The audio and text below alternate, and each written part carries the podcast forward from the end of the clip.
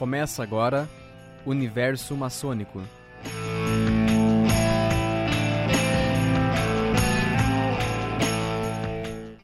Olá, hoje nós vamos abordar um tema que nos remete lá na Europa. Vamos, vamos falar um pouquinho sobre a Revolução Francesa, a tomada da Bastilha, que está próximo ao aniversário, dia 14 de julho, que foi em 1789. E vamos tentar relacionar esses fatos da Revolução Francesa, a tomada da Bastilha, com a maçonaria. Por quê? Né? Porque muita gente fala que a maçonaria foi a base da Revolução Francesa, da tomada da Bastilha. Então a gente vai tentar discutir aqui um pouco, trazer fontes históricas que nós temos e mostrar se realmente se existe essa relação. Né? Estamos aqui, professor Hamilton, nosso historiador preferido aqui do Paraná de maçonaria, e o nosso amigo Tiago, né? que é da parte de ciências políticas, então pode nos ajudar um pouquinho aí com a, a parte de Revolução Francesa, os filósofos iluministas daquela época, que trabalharam lá na, nessa área da tomada da Bastilha e na influência principalmente dos pensamentos né, iluministas da época. Então, professores, querem dar uma, dar uma palhinha aí sobre o que nós vamos falar, sobre começar o assunto? Olá, professor Álvaro. Olá, professor Hamilton. Prazer estar aqui novamente e falar sobre um tema, é, como uh, nós estávamos falando aqui no, no, um pouquinho antes, a Revolução Francesa, que é da Bastilha, tomada Bastilha, aquela depredação. O que que era, né? Boa o... pergunta. Quero saber do Tiago, professor Hamilton, o que que era a Bastilha primeiro, né? Porque o que aconteceu? Lá na minha quinta série, a professora fez eu decorar. Dia da tomada da Bastilha, 14 de julho de 1789. Mas nunca me disse o que era a Bastilha, né? Verdade. Lá na quinta A gente série... decorava as datas para pôr na prova, mas ninguém dizia o que era a Bastilha. Então, Tiago, explica para nós Era aí. grandes castelos, né? Era grande... Uns grandes monumentos serviam para morada. E o uso de para eventos e tal. Mas ela até se tornou uma grande prisão, mas era prisão para poucas pessoas, né?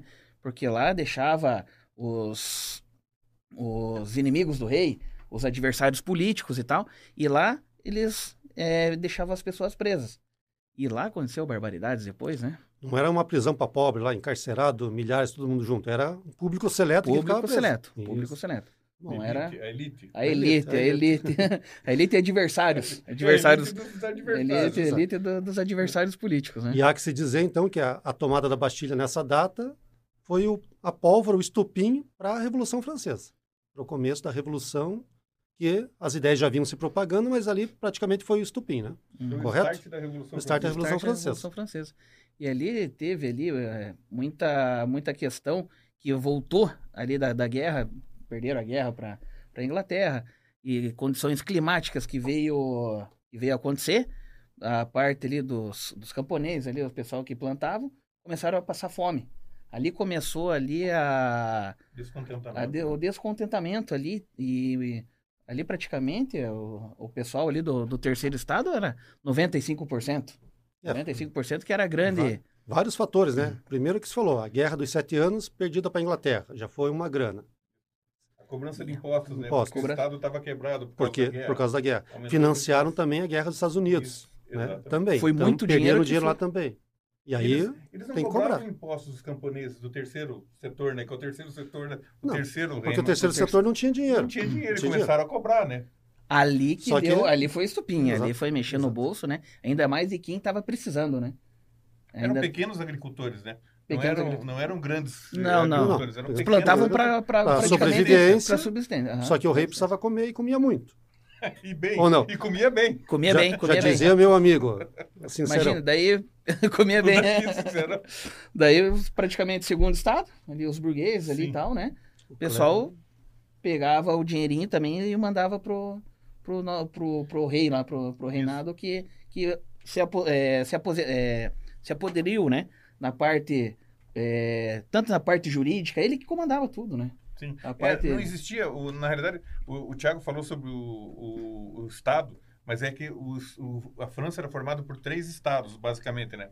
Que era o clero, era o clero, o, o clero e o, o clero e o, o clero, daí tinha os nobres e tinha os camponeses. Os né? camponeses. Então eram esses três estados. Quando ele fala o terceiro estado, era o povo, né? Era o povão. O mesmo. povão, o Povão. povão que Isso. tá lá Lá E ainda teve a seca, né? Porque nessa época teve uma seca muito Isso. grande. Uma fome. As né? colheitas Fome, pioraram. seca, foi feio, né? Isso, então As condições tudo, climáticas, né? Geralmente o povo se rebelou mesmo. se rebelou. Se rebelou.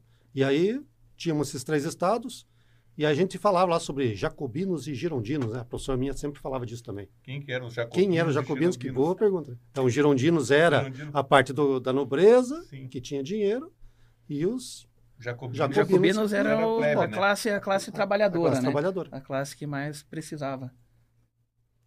E, Aonde veio que o mais iluminismo fazer? nisso daí tudo? pois é. Não, porque nós tínhamos vários pensadores ali dentro, vários Sim. filósofos do iluminismo que trabalharam ali na pré-revolução francesa. E, como a gente, a- na verdade, a gente precisa relacionar isso aqui com a maçonaria, né? Com o nosso Sim. programa de maçonaria. Exatamente. É, Sim, sim. Agora, vamos, É, agora vamos, começar a vamos pensar então. Isso. É, a gente tem que dar uma, uma entrada, né? Uma entrada no assunto para tentar relacionar. Sim. E quem construiu, só deixa eu falar uma coisa Sim. até meio engraçado, né? Fontes. Quem construiu a Bastilha morreu. É, desculpa, foi preso. Foi o primeiro a ser preso. O primeiro Dentro- preso. O primeiro preso da Bastilha foi o cara que construiu. É tipo o, o labirinto do Minotauro. O cara constrói e depois prende lá dentro para ver se o labirinto é bom mesmo. Não sei se é verdade. Quem construiu, quem projetou a guilhotina, morreu na guilhotina. Ah, não, isso é, isso é fake news. Foi É o fake Guilherme. news? O nome do. do... É Guilherme, né? É Guilherme. Guilherme. Guilherme. Isso. Por isso que vem nome guilhotina. Mas esse é fake news. Fontes históricas, né? A gente tem Sim. que tomar cuidado. Isso, exato. Mas essa é, é fato, Isso. essa é já fato, não é fez- fake. A gente já fez programa sobre fake news, então a gente tem que se cuidar na, no que a gente pesquisa, né? Então tem que ver se Guilhotina é você tem uma fonte. Ela é de é verdade, mas não foi feita. Não foi o Foi feito, que ele, foi o ele era um médico que projetou. E ele projetou a guilhotina para quê? Para suprimir a dor do cara que estava sendo Sim, morto. sim. né? Você. Sim. Ah, vamos matar o cara, mas vai ser uma, rápido, né? vai ser uma morte indolor, né? Não é. Era diferente de quando você ia lá na Inquisição e ficava torturando as pessoas. Não, era só execução mesmo. Mas a Então, foi o da, da Bastilha é, é fato, não é fake. Sim, esse, esse, esse é, é fato. Esse, eu vou fazer um anexo, como dizia meu amigo assim, eu vou fazer um anexo, depois eu vou tentar voltar, né? A gente não se perder. Esses dias um amigo meu, ele estava me mostrando um vídeo, eu falei assim, esse vídeo é fake news, ele está falando sobre radiações ultravioleta lá. Olha aqui o cara falando sobre radiação. Eu olhei o vídeo, falei, bom, primeiro que esse cara está lendo, e o que ele está falando é besteira.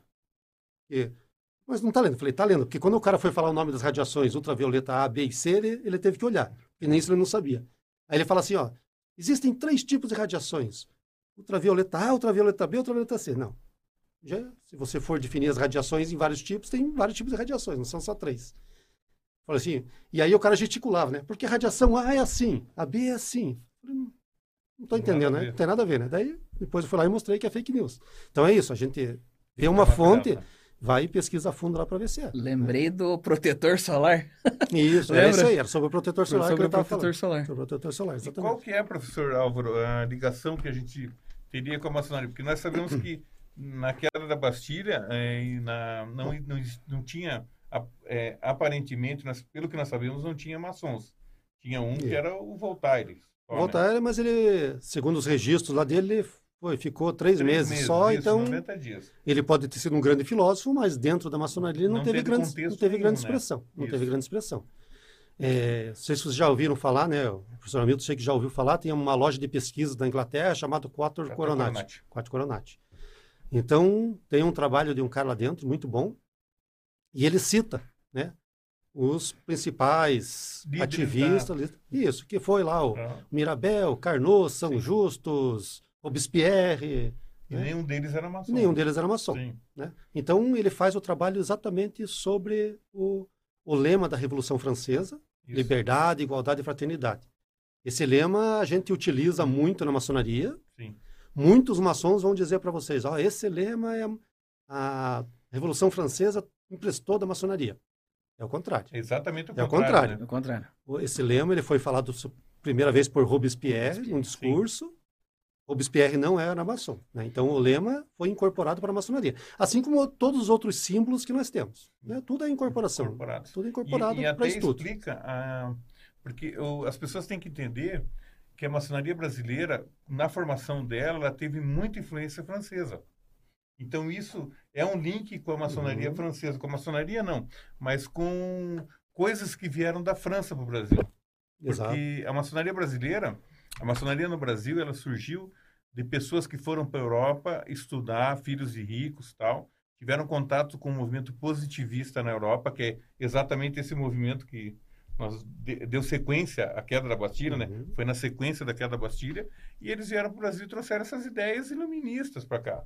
E é isso daí. É, nó- nó- já, já tinha ocorrido a independência dos Estados Unidos, Exatamente. Inglaterra estava numa revolução industrial, né? e, a- e a França ainda não. Estava naquele tipo de feudo em que o rei tinha tudo e o cara que plantava lá embaixo não tinha direito a nada, né? A família real portuguesa tinha vindo para o Brasil, fugindo de Bonaparte, né? Isso. 1809, É, Bonaparte é, 1809, 1808, 1808, vieram em 1808. logo em seguida. Então, quer dizer, a maçonaria surgiu aqui em 1820, 22, né? Vamos dizer, a maçonaria documental, porque daí Uhum. é o que nós sabemos de documentos. assim. Então, ela, a maçonaria no Brasil teve uma enorme influência da maçonaria francesa, da maçonaria e da- dos ideais franceses. ideias francesas. Ela se apropriou dos ideais. né? Isso, Se a, apropriou dos a ideais. própria que a gente já falou sobre Tiradentes, né? A libertação dos escravos, a nossa independência, também Sim. tem influência francesa. Tanto que a maçonaria inglesa, os o tripé dela é diferente. O, o da a maçonaria no Brasil, o tripé ele é igualdade, liberdade e fraternidade, que é, os, o, é, vamos dizer, a- o lema da revolução, só esqueceram de falar da morte, que era fraternidade e morte. É morte.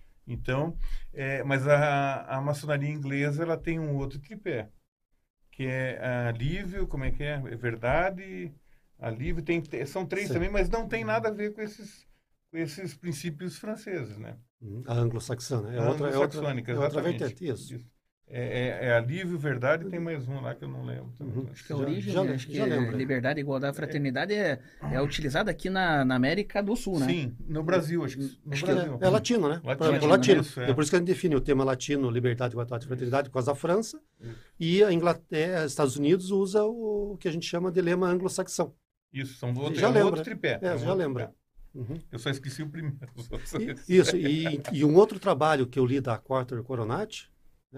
Apesar de ter um, eu tenho um amigo meu que ele afirma assim, não, teve gente que trabalhou lá e não, não podem divulgar os nomes porque eram da, do alta burguesia na época. Hoje em dia, 200 anos depois, já podia divulgar, né? Mas tudo bem. O sigilo dos documentos acabou Já- em 100 anos. Já depois. passou, exato. Já não vão matar mais ninguém, porque já Não. morreram. Então, esse outro documento da Quarter Coronati, ele fala sobre o Conde de Mirabel. Sim. Quem foi o Conde de Mirabel? Ele era o chefe do terceiro estado. Lá, quando ele, quando ele foi eleito lá, ele era dentro da Assembleia, ele era o representante do terceiro estado, do, po- do povão. Só que ele era um conde, ele tinha dinheiro, ele tinha posses. E o que aconteceu? Luís XVI, que era o, era o rei da época, deu dinheiro, mais dinheiro para ele ainda, para ele fazer a união, porque o Luís queria. O Luís viu que o povo estava se rebelando, estava começando, já tinha tido a queda da Bastilha lá, não, a queda da Bastilha foi depois ainda, Depois. mas ele deu dinheiro para o Mirabel para ele A- a- aliviar, acalmar, acalmar, acalmar tudo. revolta. Só que o Mirabel, segundo as fontes lá, ele era um cara meio exibido, meio metido, não se conteve, né? começou a falar que o rei estava do lado dele, que o rei deu dinheiro para ele, e tudo que ele podia fazer lá dentro, lá, ele levou por água abaixo. né?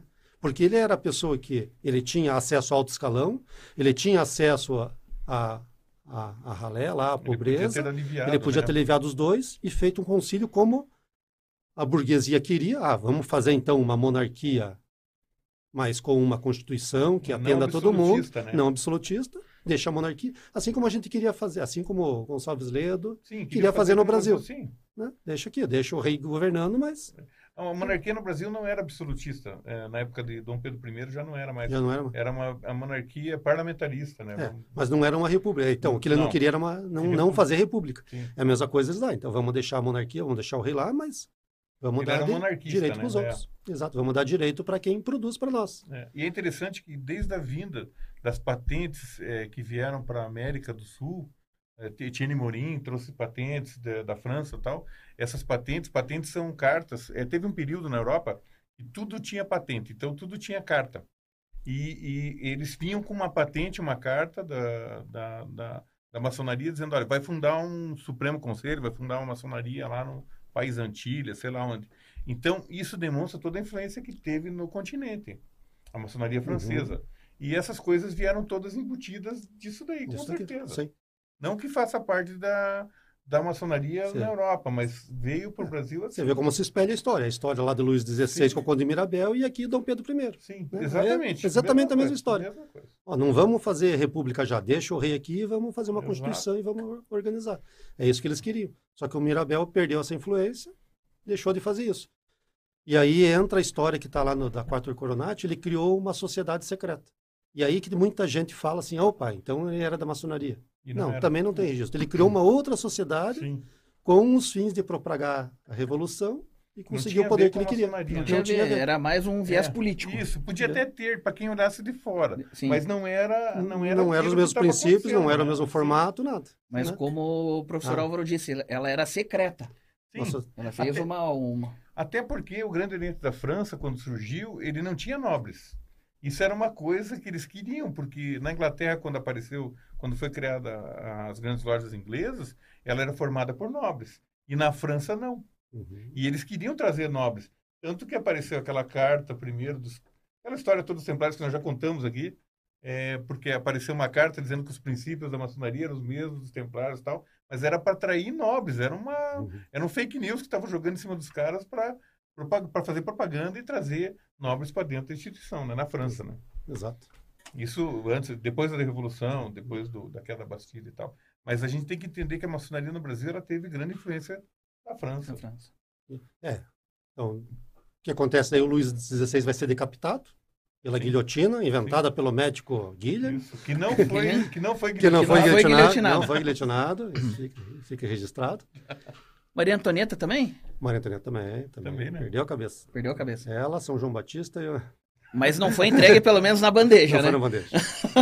e aí, como você falou, né? Ó, 1808, 1800 e pouco, a, a família brasileira. Família real. Real vem portuguesa pro Brasil. pra. Por foi quê? o único rei que ficou com a cabeça em cima dos ombros. É escrito isso daí na história.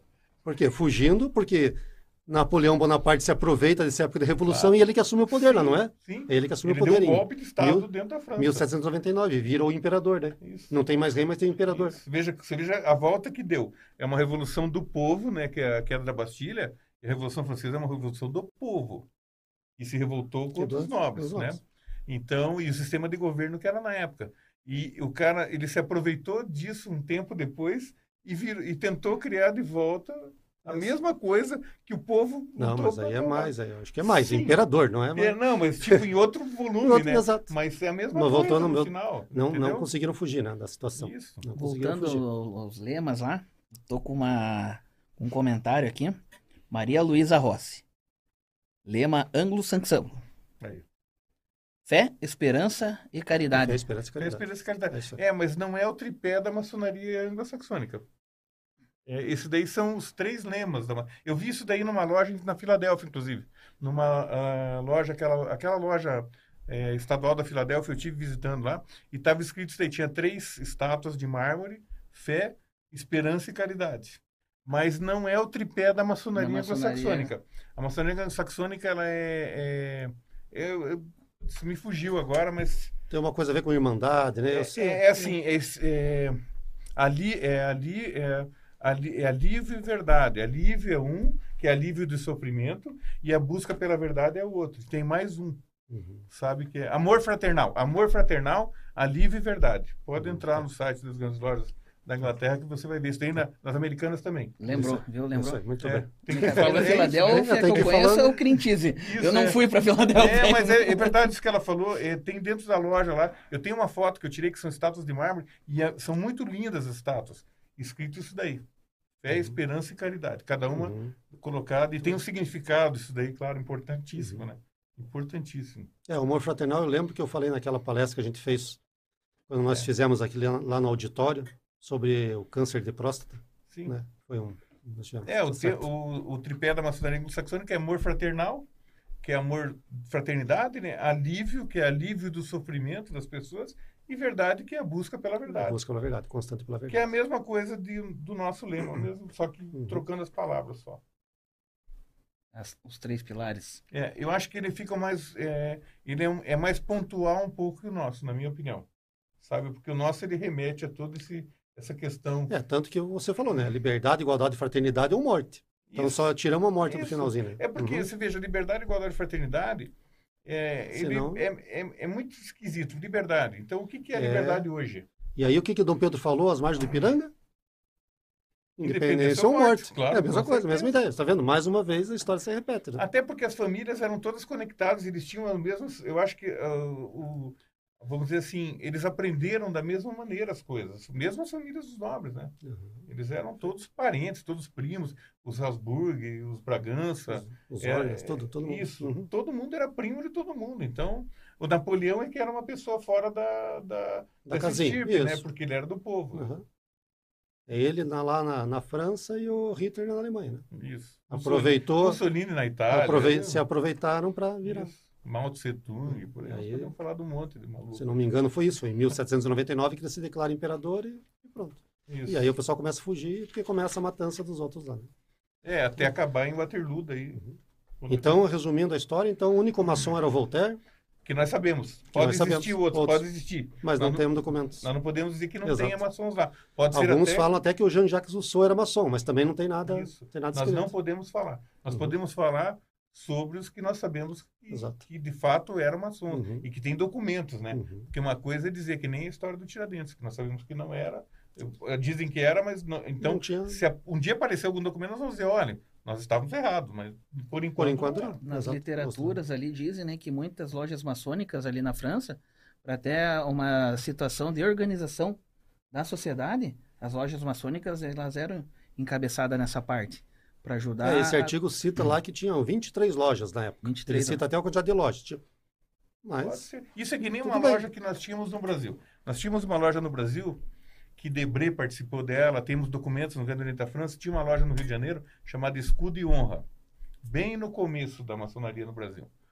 Essa loja, é, nós temos registros porque tem registros na França dela, mas não se fala sobre ela. E tem documentos do Grande Oriente da França, tem a fichinha lá do Debré, do tempo que ele teve iniciado aqui, e que ele participou da loja, ele foi iniciado na França e veio para o Brasil, né? junto com é, a formação da Escola de, de Belas Artes no Brasil. Eles vieram uma- um grupo de veio um grupo de maçons. e Brasil. me ocorreu agora, e os Illuminati não fizeram nada pela Revolução Francesa? Eles não iluminaram nada, né?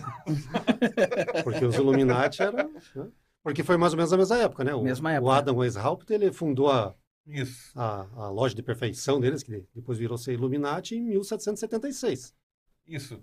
É, isso esse, essa história dos Illuminati é uma história bem complexa, porque tem pessoas que dizem que esses documentos foram forjados e colocados dentro da Biblioteca da França, da Biblioteca Nacional da França. Já ouvi falar sobre isso daí. Não sei se é verdade, mas é um movimento que não existe mais. Não, não tem mais ninguém, não tem Illuminati, não existe Illuminati no mundo. Então hoje tem os Illuminati que dão golpe. Esses Illuminati É. que tentam te pegar na internet, eles dão golpe. Estão dando golpe em você, não é? Não é essa mesma turma. Puxa vida, então eu perdi 20 mil? Perdeu, né? Porque é Não, que você eu- tem a que gente avisa o pessoal, né? 20 Direto. e ganha 100. É, direto, É. não, é um milhão. Ah, um milhão? Direto, os caras me mandam direto. Assim, ó, É, para mim também. Vem, vem iniciar conosco. Você paga apenas 20 mil e É. no dia da iniciação você recebe um milhão, porque nossa sociedade é muito rica. Eu então assim, a ó, gente sempre tem que avisar, porque tem gente É. que pode cair. eu né? Denuncio que- e bloqueio. Sim. Illuminati e maçonaria não tem nada a Não tem ver nada a uma ver coisa coisa com a a outra. Não. Eu até no meu Instagram aqui eu recebi uma É um, direto, con- um né? convite, um convite da alguma coisa mas, de maçom. De maçom não, desculpa, de Illuminati, mas tem o- a pessoa toda paramentada Sim. de De maçonaria. maçom. Não, mas é, É que foto, eles né? pegam uma Pega- foto, né? É fácil, né? Hoje é fácil isso. Mas como Mas eles vamos ter- conseguem descobrir isso, né? Sabe que a gente Nossa. é maçom? Eu não tenho uma foto é, Não, paramentado mas no- é- nas minhas redes Não, sociais. mas eu tenho pessoas que não são maçons também e também É. têm recebido. Eles vão disparando, Acho né? disparam até Só que acertar, pega, né? Alguém pega. Alguém pega. E daí aquele cara que não, que não sabe como é que funciona o acesso, que a gente já fez um programa aqui sobre isso, sobre o acesso na maçonaria, ele acha que está sendo convidado de verdade, né? Então, Exato. Mas o importante é a, a- a ligação que nós podemos fazer da queda da Bastilha com a maçonaria. A única ligação que eu vejo é essa, de, da formação e depois da, da influência que ela ofereceu aqui. pa- para o Brasil. É, Exatamente. para o Brasil. Eu não vejo nenhuma. Agora, É, deixar esses pontos, então, bem fixos, né, para o pessoal, né? O lema é, foi o Robespierre que fez. exatamente. 1790, se não me engano, foi depois da queda. E faltou Bastilha. por que é fraternidade e morte. Morte e morte. Faltou a morte no final. E aí todas essas correlações que nós fizemos com a independência do Brasil. O grito de Dom Pedro, a fuga da família real para cá em virtude da Revolução Francesa e a ascensão de É. Napoleão Bonaparte. E é interessante, professor Álvaro, falar que, por exemplo, a maçonaria no Brasil, ela não estava conectada na Inglaterra no começo do século. Ela era muito conectada com a França. Essa Uhum. é toda o entendimento de tudo isso que às vezes a gente vê o Pedro Juque falando, olha, a maçonaria do rito escocês veio da França, teve influência da França e tal. Mas é por, devido a esse tipo de coisa. A maçonaria no Brasil ela estava conectada com a França. Ela, o reconhecimento dela da Inglaterra veio muitos e muitos anos acho que através do iluminismo veio, Isso, veio positivismo, o iluminismo. positivismo, ela veio Isso. ancorar aqui na parte política e costumes aqui no Brasil, Claro. através da maçonaria. Claro, quem, quem que Quem deu o golpe de Estado no Brasil em 1889? Maçom- Militares positivistas. Que eram algumas maçons, Alguns alguns, maçons. alguns eram maçons e tinham maçons também monarquistas, mas quem deu o golpe no Brasil em 1889, 15 de novembro, eh, foi o movimento de militares positivistas, que tinham influência direta de tudo isso daqui. Porque a escola estava conectada nisso, as ideias e tal. Era elite, né? E quem que Isso. estudava? Estudava só elite. Então Só eles que traziam. Só eles traziam. Apesar de um deles ter sido criado por Dom Pedro II, ser praticamente filho, foi lá e ainda fez o golpe contra, contra Dom Pedro II, né? Mas, Tanto que ele pergunta, sabe o que, que ele... Quando chegam para ele, dizem que ele tem que abandonar lá o castelo que ele estava. Ele estava em Teresópolis e estava se deslocando para São Cristóvão depois, na hora que ele soube do golpe. Ele pergunta para o assessor dele, Deodoro está envolvido nisso? Porque Uhum. Deodoro era um monarquista muito amigo dele. muito amigo dele. Ele falou, você tem certeza que Deodoro está envolvido nisso? E estava, né? Claro, Uhum. por causa de uma mulher, inclusive. Essa é uma história boa também, mas Outro programa. é um outro programa, mas é boa a história. Exato. É uma lenda também, mas pode ser, pode ter Até- algum tipo de influência. até- Não, eu acho que o importante é esse marco que eles deixaram, né? Isso. Da Entender que a maçonaria que nossa eles é- fizeram. A maçonaria nossa tem influência do positivismo, iluminismo. A maçonaria é- veio disso, né? Mesmo na Europa, Uhum. mesmo na Europa, ela veio desse movimento. De você É que eu- querer... E falando em maçonaria, o nosso rito escocês, que a gente chama que é o rito escocês, no Brasil, aqui antigo e aceito, ele não é da Escócia nem da Inglaterra, ele é da França, né? É da Porque o França. pessoal, para quem está nos assistindo, o rito escocês é o rito mais praticado no Brasil. Mas a- apesar do nome ter o nome escocês dentro dele, dentro dele, ele é francês. Porque foi a família Stuart lá que se Isso. abrigou na França. Teve, é, teve a família Stuart foi sofreu um golpe de Estado na Escócia, escondeu na França com os jacobitas, né? Tanto que os cardeais usam aquele chapeuzinho vermelho, tem toda Exato. aquela tem uma história disso daí tudo para explicar porquê do porquê do porquê das coisas, né? Mas o, o- e- fundamentalmente a história, a maçonaria se formou através o iluminismo ele teve uma grande influência na formação da maçonaria, né? Ou como ela é hoje. E o rito que é praticado na minha loja é o Adoramita, também Também, com o viés francês. francês. sim, o Danilomita é um, é um rito francês, né? Rito francês. É que nessa época nós estamos falando ali de mil, da tomada da Bastilha, 1780, Isso. 1770 e, e, e 80 e pouco ali, mil- 1780 e pouco.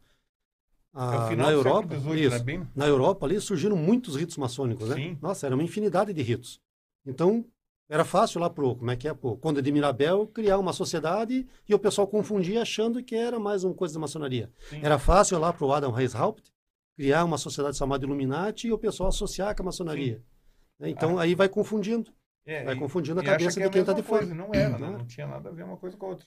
Nem todas as construções eram feitas por maçons também, né? Claro que Que não. quem fez a Bastilha não era maçom. O Breut, alguma coisa assim, que era lá pra trás, 1300 e Sim, marina, só. sim. Não, é que os maçons da, da construção, os operativos, eles eh, eh, eram um grêmio de pessoas que construíam prédios. Uhum. Não, mas não eram só eles que construíam, tinha mais gente que Tinha construía. mais né? gente. E deviam ter pessoas que saíam também do grupo, do grupo do Grêmio dos construtores, né? E também eles montavam o grupinho dele e começavam a construir também, como empreiteiro, sei lá. é. pegavam e. Sem dúvida que a maçonaria manteve a corporação. Corporação. Mas tinham jardineiros também, tinham jardineiros, Sim. tinham. Tinha outras corporações, Sim, dos peleiros. Tá- Isso aí está escrito, né? Madeireiros Dos do- peleiros, dos madeireiros, É, dos ferreiros. o- né? os carbonaras, né? Os carbon... que eles falam, maçonaria carbonara, que é a maçonaria do pau, que eram carpinteiros também, não construíam com pedra, construíam com, com madeira. Com madeira. Tem até hoje a carbonara, é uma maçonaria na Itália. Aham. E trabalhou ativamente na independência da Itália. né? Sim, exatamente. Uhum. Que aconteceu, Há quem diga que o Giuseppe Garibaldi era da Carbonara. que aconteceu no século XX, não no- a, maçona- a libertação da Itália foi recente. Uhum. Não foi um negócio que aconteceu a- como a, a- a França, né? A França Uhum. tem uma história bem bem, bem antiga, né? Bem mais antiga. E é, tem outro livro né, que fala sobre a maçonaria e, a sua, seu envolvimento na Revolução, que é de um padre jesuíta, Agostinho Barruel. Isso. Memórias para servir de base para a história do jacobinismo. Onde ele. Onde ele pega e diz que a maçonaria e outras sociedades secretas fizeram parte da Revolução Francesa. Depois foi, já foi descoberto que esse livro também era uma fake news. Sim, Mas por quê? Porque era um padre jesuíta que queria denegrir as Isso, sociedades secretas. isso. Até porque Então, é, eles foram isso traz. Eles foram perseguidos, tudo, né? Os padres. Uhum. Os jesuítas, né? Os jesuítas. foram perseguidos. Então, é, é, e sempre teve, né? As pessoas que chegavam, os detratores, que é, diziam, falavam um monte de besteira e tal. E, Uhum. e a gente hoje, nossa luta é exatamente contra isso, né? Contra isso. Tentar mostrar para as pessoas a maçonaria de verdade, como ela é de verdade, sem misticismo, sem nada. Isso. Essa é a ideia do nosso programa aqui. Né? Maçonaria o- como ela é. Como ela é de verdade, né? Então, às vezes a pessoa fica meio decepcionada até. Tem. Pô, mas não tem lá o bode que desce, não sei quem, Porque não eu- faz o quê. Não faz. É que eu digo que eu Isso brinco com o pessoal que vai entrar na maçonaria. O pessoal quer entrar para descobrir os segredos. E por que que sai depois? Porque chega lá e descobre que não tem segredo nenhum. né?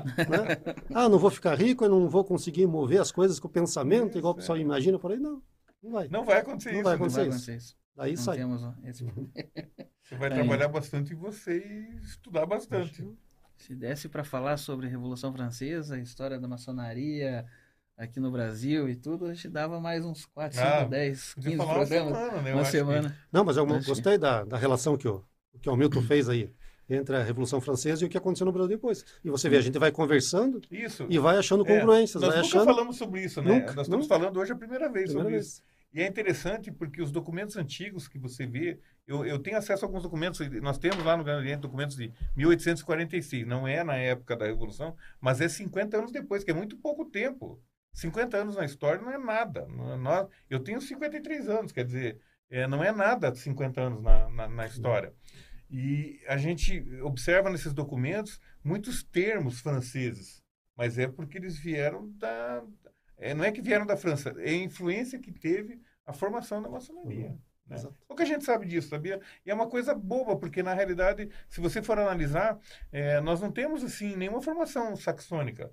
Nenhuma Não, formação. nem- nem- De nada, nenhum rito. Hoje tem os ritos ingleses e tal, mas não tinha até, até, o, até agora, até poucos anos É atrás. 2000, nem 2001, tinha. É, se não me é engano. recente, entendeu? 2001, os primeiros ritos ingleses no Brasil. Isso, agora a gente fala de lojas de 1820, 1830.